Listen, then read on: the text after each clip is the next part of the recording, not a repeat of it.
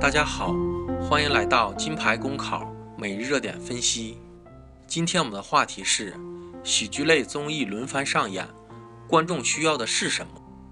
继唱歌选秀、户外真人秀等类型之后，喜剧正在成为当前电视综艺节目的重要组成部分。近两年来，《笑傲江湖》《欢乐喜剧人》《跨界喜剧王》《喜剧总动员》等数十档喜剧类电视综艺节目轮番上演，成为荧屏新风景。现代人生活、工作压力前所未有，喜剧让人或捧腹或开怀，为生存于压力之下的人们提供了宣泄情绪、释放压力的出口。尤其在当下社会转型期，喜剧更为社会转型期的中国观众提供了心灵按摩和温情安慰。在话剧市场不景气的情况下，开心麻花系列却一票难求。在电影市场竞争激烈中，泰囧等喜剧片票房大卖。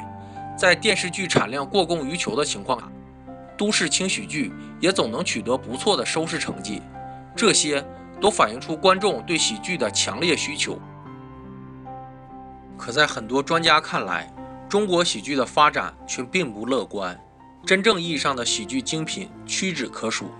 在当前，中国喜剧的最大问题是量多质不高。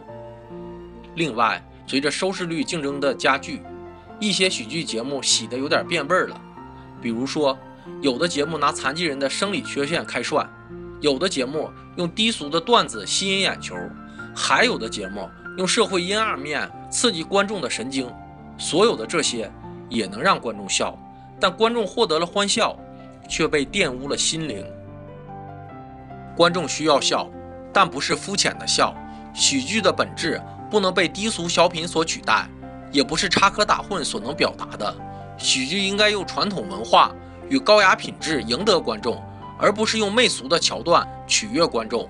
喜剧应该是纯粹的艺术，观众期待的那种有意味、有滋味的笑。期待被商业文化挤到边缘的喜剧艺术，重新回到当代文化生活中来。法国思想家霍德罗说过：“严肃的喜剧是以人类的美德为主题的。真正优质的喜剧节目，不仅能让观众发笑，还需要包含真性情，甚至给人以思考。比如俄罗斯喜剧大师梁赞诺夫的系列喜剧，再如相声大师马三立的作品，均令人回味无穷。”特别是马三立表演的内紧外松、有条不紊、惟妙惟肖、含蓄隽永的抖包袱，使人们在回味之后才会发笑，即所谓会心一笑。这些都是喜剧的最高境界。笑是人类与生俱来的本能，而优质喜剧背后一定有对人生的思考，在欢笑中引发对现实的思考，引导观众树立积极。乐观的生活态度，这是喜剧应有的价值追求。今后的喜剧创作应该锁定普通人的生活，并通过对普通人生活百态的描述，凸显一定时期的时代精神。